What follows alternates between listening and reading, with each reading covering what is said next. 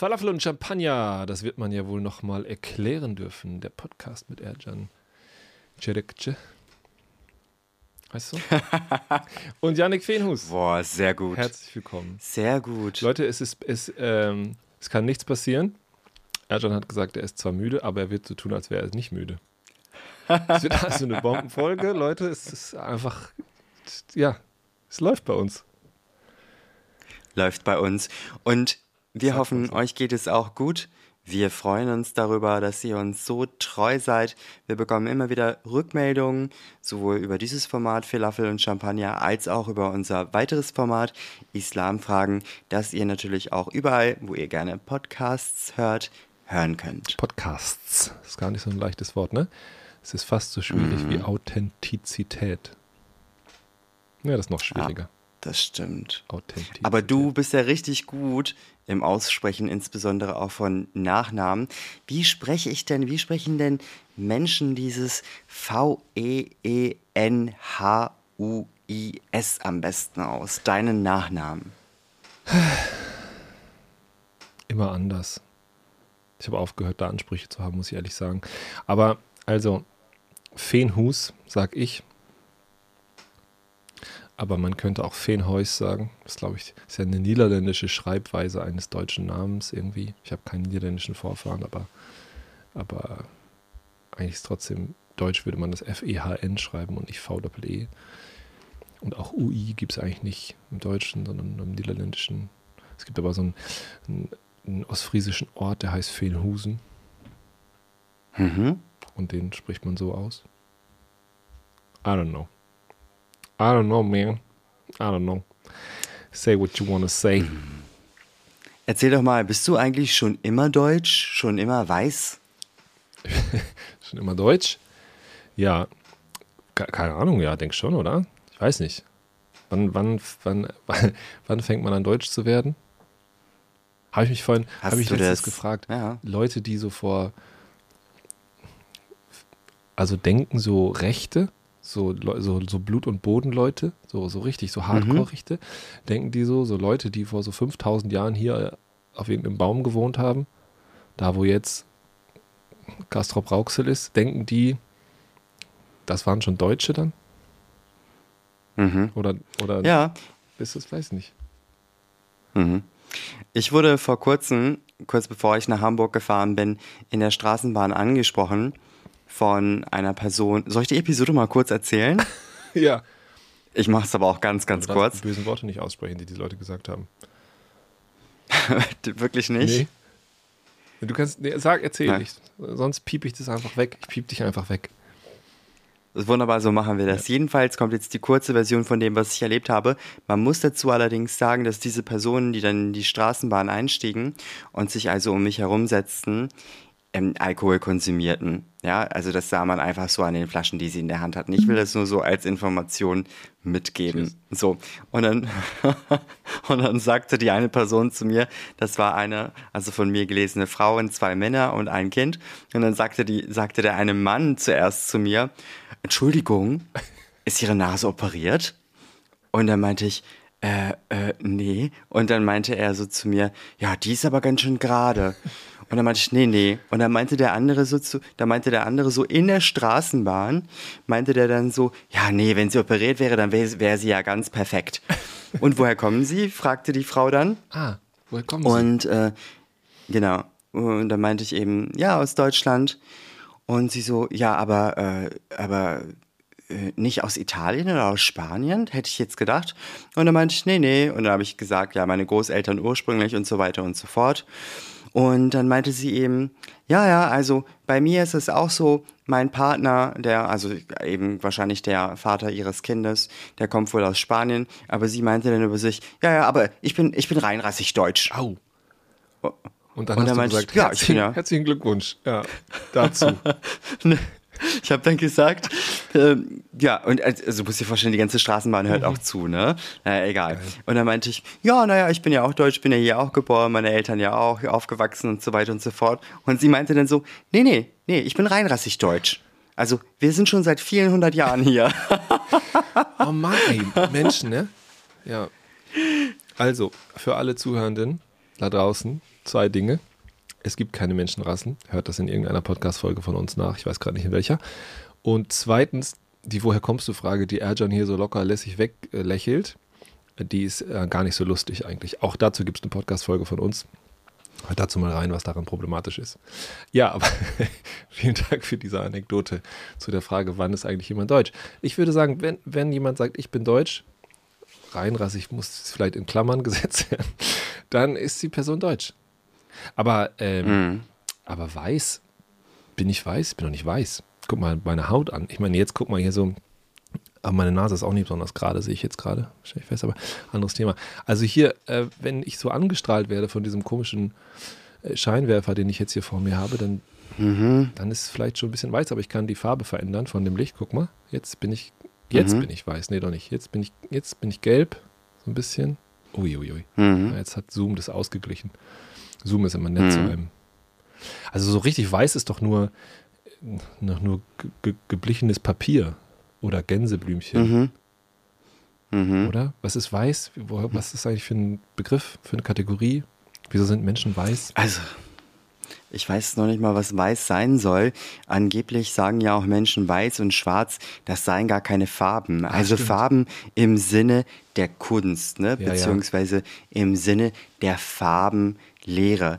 Aber wenn ich an Weiß in unserem Fachgebiet denke, mhm. dann denke ich erst einmal an so eine ganz bestimmte Position oder eine Stellung in der Gesellschaft. Also eigentlich so wie in Kunst auch. Ist keine Farbe, sondern ist eine Position. Hm, ja, also obwohl ich Kunst LK hatte, Echt? kann ich mich gar nicht mehr wirklich daran erinnern. Leute, unterhaltet ja. euch mit Erjan.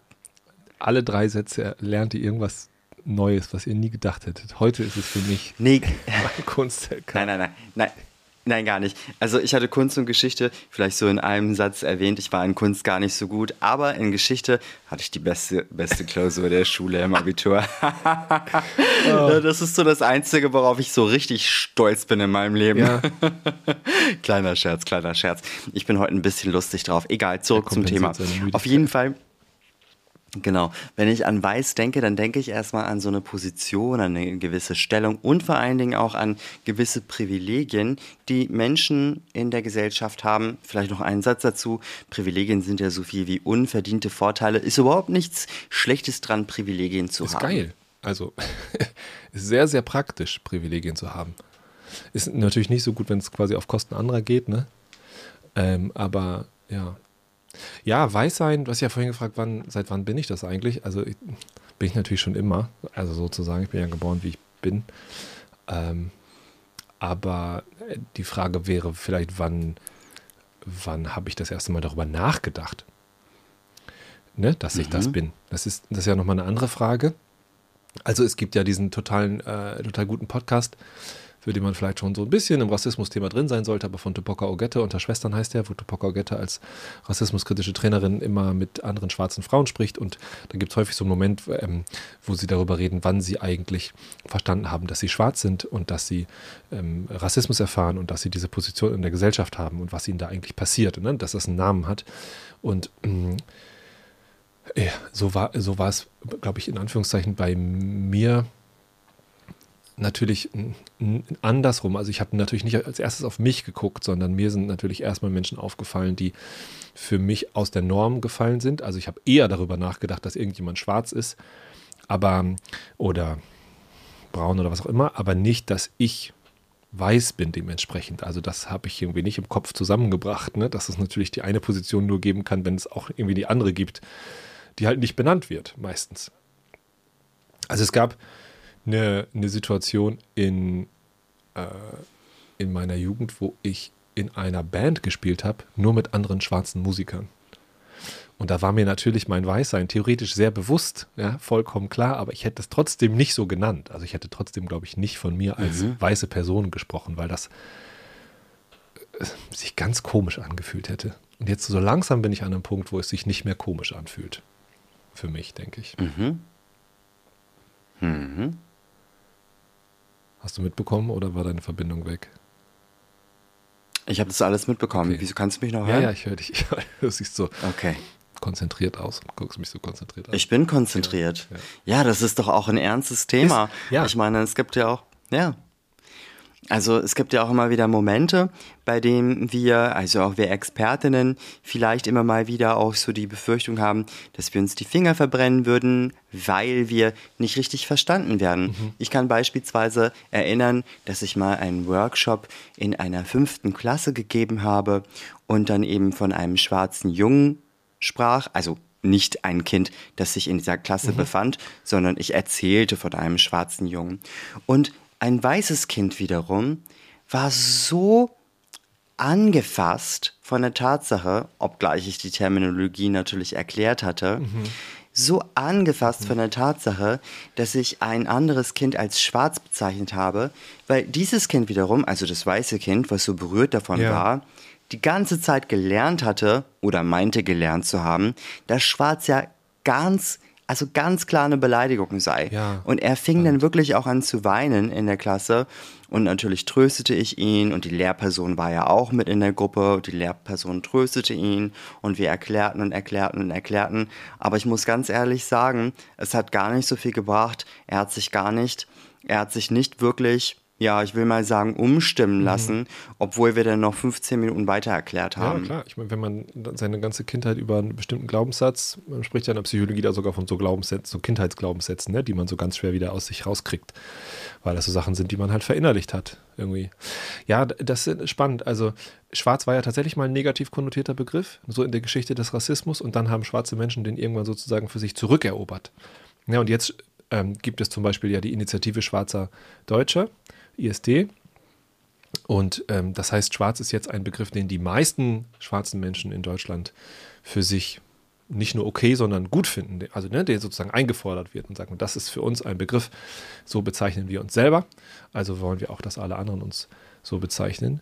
Vielleicht können wir ganz kurz, ähm, ja, einmal noch zu diesem Unwohlsein vielleicht dieses Kindes, habe ich einen kurzen Gedanken, was du sowas auch schon mal erlebt hast, dass auch gerade vielleicht Menschen, die von sich denken, wir sind gar nicht rassistisch oder wir finden es eigentlich total schön, wenn alle Menschen gleich sind oder die vielleicht auch mal sowas sagen wie, ich sehe gar keine Farben, für mich zählt nur der Mensch oder so. Das sind ja häufig so sehr gut gemeinte Aussagen und, und dahinter steckt manchmal so ein Unwohlsein, äh, Unterschiede zu benennen. Und, und mh, mm, die Rassismuskritik sagt ja aber, naja, schöne Idee, aber wenn wir nicht die Unterschiede, die es sozusagen real gibt, ja nicht genetisch, das ist nicht der Punkt, sondern real in der Gesellschaft gewachsen, wenn wir die nicht benennen, dann können wir sie auch nicht bekämpfen. Also müssen wir drüber sprechen.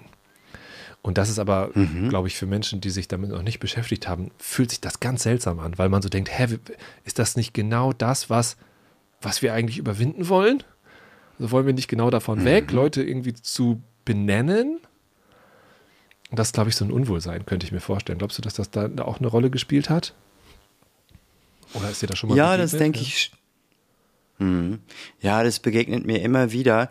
Aber wenn ich das gleich mal direkt dekonstruieren darf oder versuchen darf zu dekonstruieren, völlig unabhängig von der Geschichte, die ich in diesem Klassenraum erlebt habe, sind das häufig Menschen, die von denen du erzählst, die sich meinetwegen als progressiv bezeichnen, ja. aber die ganz häufig noch nicht über Allyship nachgedacht haben, beziehungsweise Oha, über Begriff. dieses, ja, genau, über diese Verbündetenschaft, mhm. beziehungsweise sie versuchen Solidarität auszuleben, ja. indem sie sagen, hey, wir sind alle gemeinsam, wir wollen alle gemeinsam gleich für eine bestimmte gleiche Sache einstehen.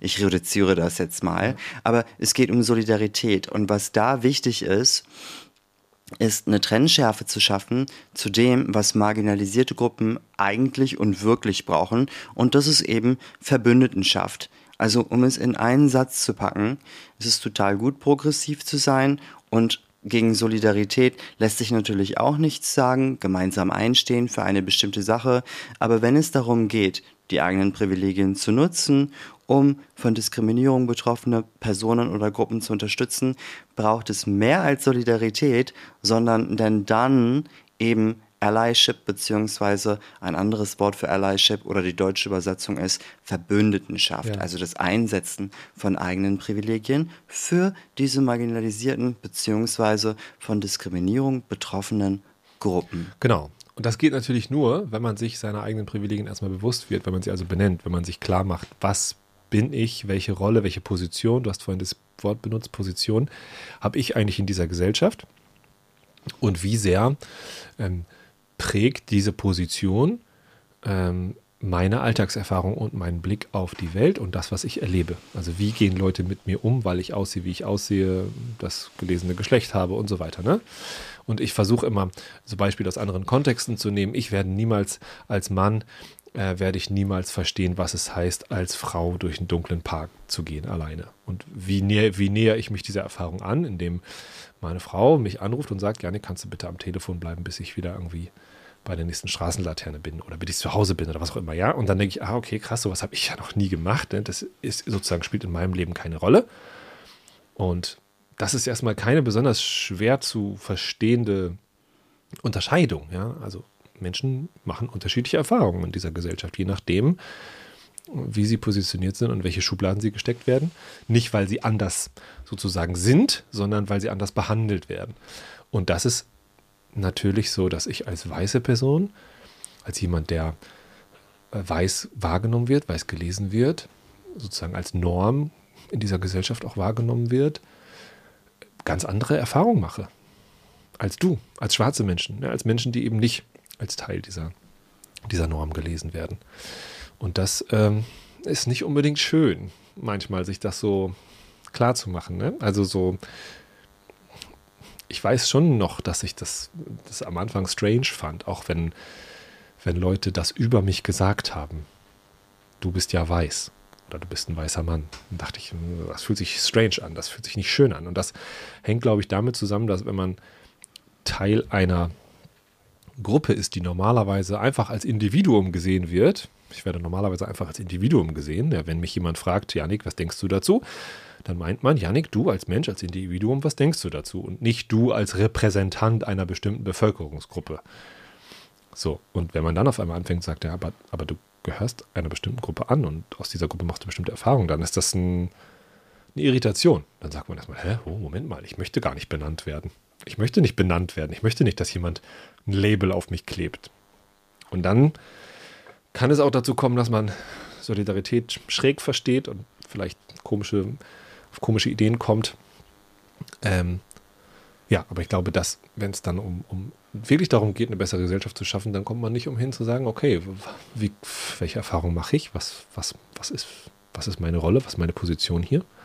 Und was kann ich aus dieser Position bewirken und was auch nicht? Mhm. Ja, ein weiterer Aspekt, der mir noch einfällt, vielleicht komplementiert das so ein bisschen das, was du jetzt gerade gesagt und geschildert hast, ist die Frage, die Frage rund um Progressivität. Also nutze ich meine Progressivität, um mein Ego damit zum Glänzen zu bringen? Oder kann ich meine Progressivität vielleicht nicht nur zum Akzelerieren, zum Beschleunigen bringen, sondern auch wirklich in eine authentische Tiefe gehen? Und eine Frage, die mir helfen kann, eben durch meine Progressivität und durch mein Gleichsetzen, so im Sinne von ich sehe ja keine Farben, obwohl ich selber äh, mich so modern finde, eben nicht so oberflächlich zu sein, kann, kann eine Frage sein, trägt die Erforschung meiner Rolle und wie sie im Rassismus eine Rolle spielt, zum Verständnis des Phänomens wirklich bei? Mhm. Gehe ich da wirklich in die Tiefe?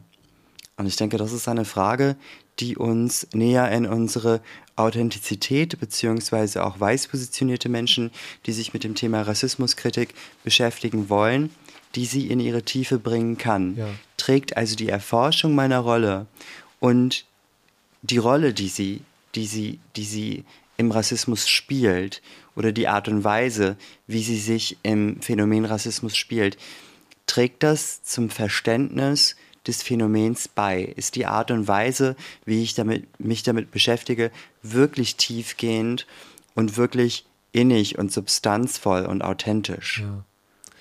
Dazu kommt mir noch eine kleine Beobachtung in den Sinn, dass Menschen, die anfangen, sich mit Rassismus zu beschäftigen, manchmal ja mh, mm, dann auf einmal so in so eine also so Beklemmungen bekommen, ne? so nach dem Motto so, ach du Scheiße, so, also je mehr ich mich damit beschäftige, desto mehr sehe ich, was für eine unglaubliche Ungerechtigkeit das eigentlich ist und schon so lange ist und wie weitreichend das ist und was für unglaubliche Konsequenzen das hat auf, auf Jobmarkt und Arbeitsmarkt, aber auch auf die Psyche und die Gesundheit von betroffenen Menschen und auf im Grunde die ganze Welt. Und dann habe ich manchmal beobachte ich, dass Menschen, und das, vielleicht war das bei mir genauso, dass, dass man dann so, so, so ein Eifer, einen so ein Eifer packt und sagt, jetzt muss ich es erst recht wieder gut machen und das, das führt aber nicht unbedingt zu einer, zu dieser Tiefe, die du ansprichst. Es geht nicht, dann führt das nicht unbedingt dazu, dass Leute sich so ganz tief und wirklich selbstreflektiert damit auseinandersetzen, sondern dann wird da fast so eine Art, weiß ich nicht, performativer Aktivismus draus und dann